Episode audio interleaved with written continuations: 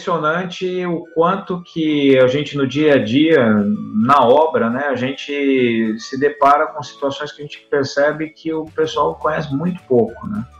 Conhece bem o básico e, e do material mais importante que tem na obra, né? Você falou que é o segundo mais consumido no mundo de forma geral, né? Agora, na obra é disparado o material mais utilizado.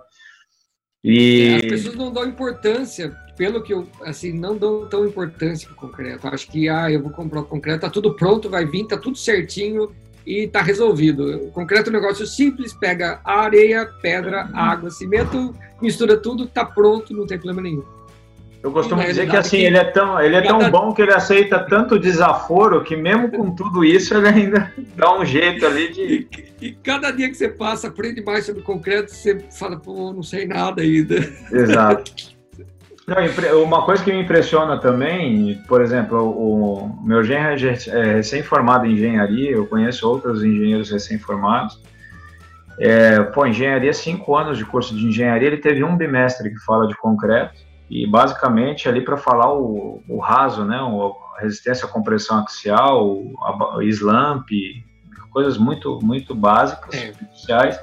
E até um comentário dele mesmo, ele falou assim, pô, às vezes ele bate papo comigo, a gente conversa meia hora, ele, fica sabendo muito mais de concreto do que ele viu durante o curso de engenharia todo. Então, você vê, né, como que, que isso está sendo pouco abordado.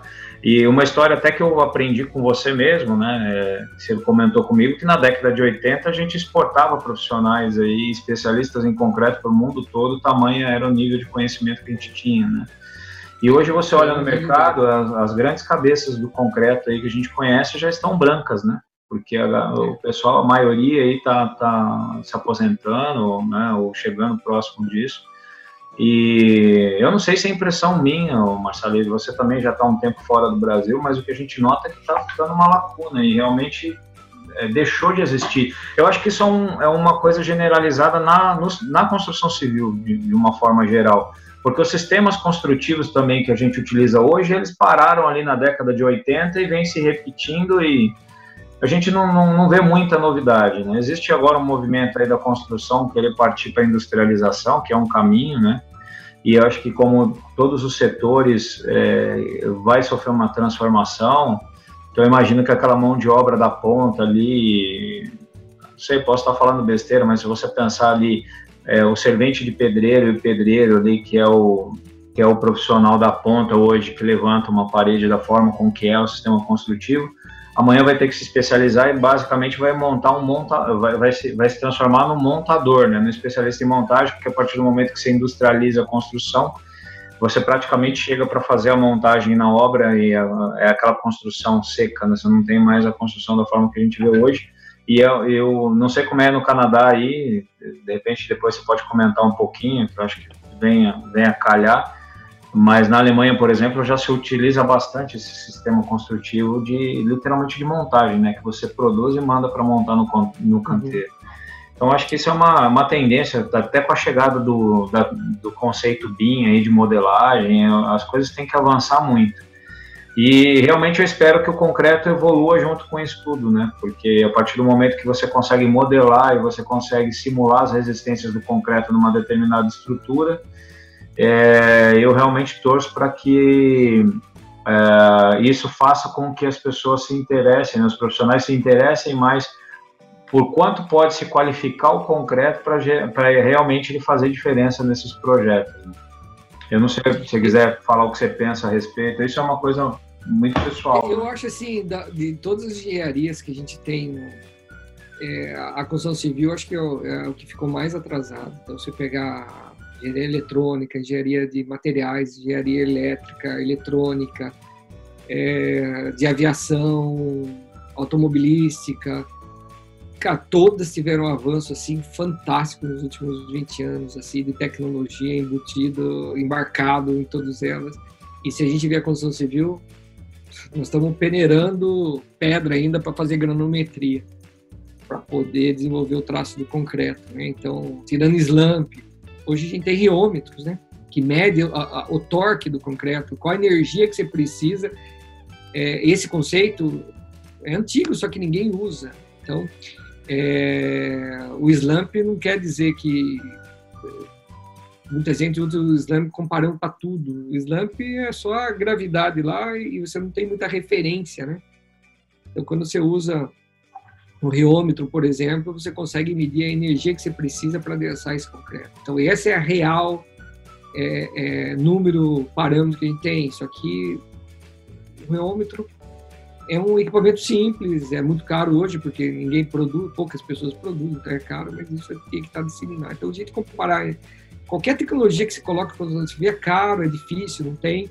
Então, eu enxergo a construção civil muito atrasado em relação às outras engenharias, né? Que a gente tem que todos embarcar tecnologia, a construção civil não embarcou. A parte de software de, de cálculo, a gente tem vários, né? Está sendo desenvolvido, mas é, não é questão disso, é questão da produção. E o material produziu o material, é, é essa questão, né? Eu vou usar tecnologia para é, para fazer meus ensaios, para fazer, para medir os meus ensaios. É isso que a gente precisa, né? Ter essas ferramentas. Então, por exemplo, quando eu vim aqui para o Canadá para fazer meu mestrado, é, a pesquisa que eu fiz era usar inteligência artificial para detectar é, patologia em concreto, então o tipo de patologia. Então essa foi a ideia. Então embarcar a inteligência artificial no ensaio é que você, a partir de um clique de uma foto, esse software que usa inteligência artificial vai ser, ele foi treinado, começou a ser treinado para poder detectar é, uma expansão do concreto, qual o nível de expansão. Então, questão de segundo você consegue, sendo que o ensaio desse você tem poucas pessoas no mundo que fazem, custa caríssimo e ninguém faz porque não tem quem faça e custa caro. Então, e continuamos há 20 anos fazendo isso e não muda. Então, esse tipo de tecnologia tem que ser embarcado, né? Em, em ensaio, em produção, em, em, tudo, né? Essa é a minha visão.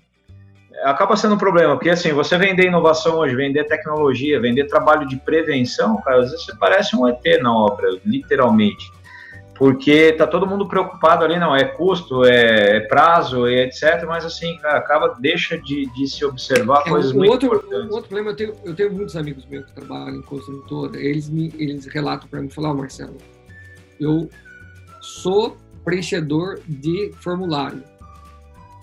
Eu fico a semana inteira preenchendo formulário, fazendo relatório, negociando, comprando produto. E ele é o engenheiro responsável da obra. Engenheiro de produção, de fazer a coisa acontecer. Não. Ele é o responsável da obra. Ele fala, eu fico semana sem pisar na minha obra, só fico dentro do escritório fazendo as coisas, atolado, e quem toca a obra é o meu mestre de obra.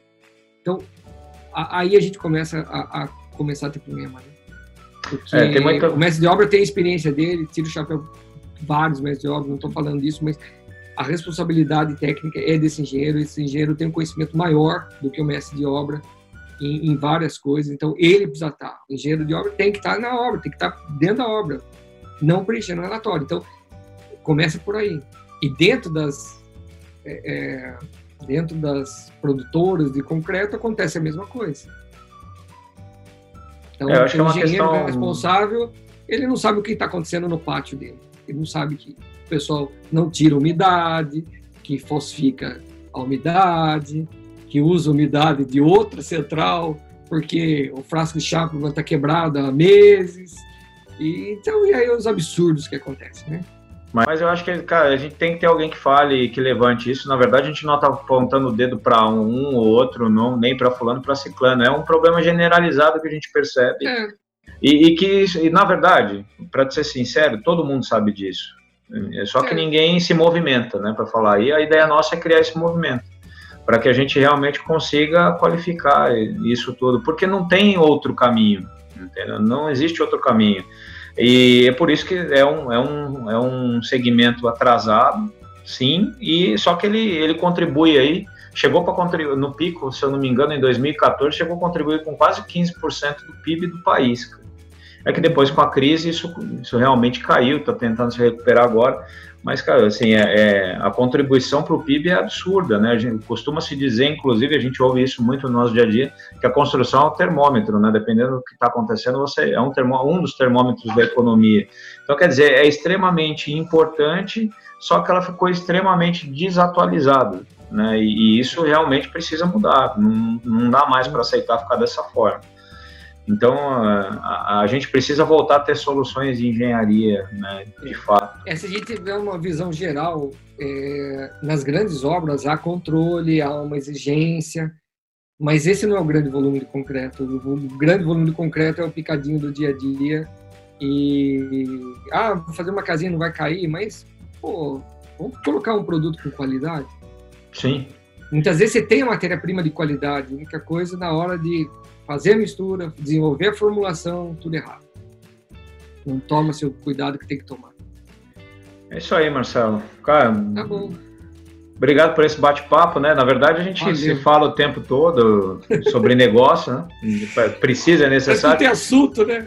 É, mas é um bate-papo é, aberto, né? Na verdade, sei lá, uma reunião, às vezes a gente fez reuniões aí parecidas como essa, mas é um bate-papo aberto e eu acredito que é um conteúdo que possa interessar muita gente. E a ideia nossa é essa mesmo, é provocar, é, é, é estimular e vamos ver como é que que esse, o pessoal participa disso, né? Mandando perguntas, mandando curiosidades para a gente ajudar a gente a construir aí o, o, conteúdo, obviamente dentro daquilo dos negócios que a gente que a gente aplica aí no nosso dia a dia. E eu vou te dizer que é até um espaço para que outras uh, frentes aí, né, outras especialidades que queiram explorar são bem-vindas, né, para que a gente una forças aí e crie realmente um movimento para poder transformar o segmento aí, porque na minha opinião, não tem mais como deixar de fazer isso. É um caminho sem volta e a gente realmente precisa percorrer esse caminho. Para a gente isso não é novidade, a gente já vem fazendo isso há muitos anos, né? E, e, a gente sabe a dificuldade que é, né? Se trabalhar com inovação, se trabalhar pensando diferente nesse mercado, é realmente um trabalho de titã. É. Mas a gente também sabe que esse é o caminho certo e esse é o caminho de da evolução e da transformação desse, desse mercado. Então, uhum. vamos ver